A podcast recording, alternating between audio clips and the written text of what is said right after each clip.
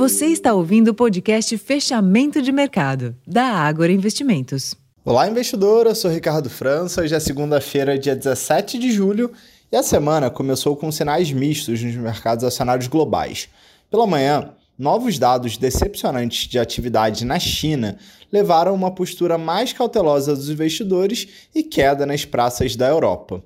Desta vez, foi o PIB chinês que frustrou, ao registrar um crescimento de apenas 0,8% no segundo trimestre deste ano em relação ao trimestre anterior, resultado que ficou bem abaixo do crescimento de 2,2% registrado no primeiro trimestre.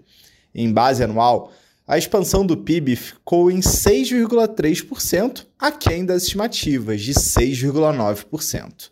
Enquanto isso, em Nova York, as bolsas oscilaram entre altas e baixas, mas firmaram tendência positiva ao longo da tarde, à medida que os investidores aumentam suas apostas de que o Fed, Banco Central Americano, estaria próximo do fim do ciclo de aumento dos juros.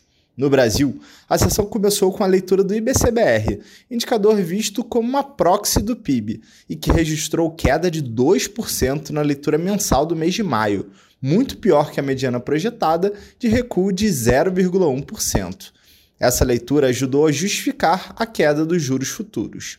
Na bolsa, entre altas e baixas e giro financeiro bastante fraco, o Ibovespa seguiu a melhora dos pares norte-americanos e fechou o dia com valorização de 0,43% aos 117.820 pontos, o volume financeiro de apenas 18,3 bilhões de reais.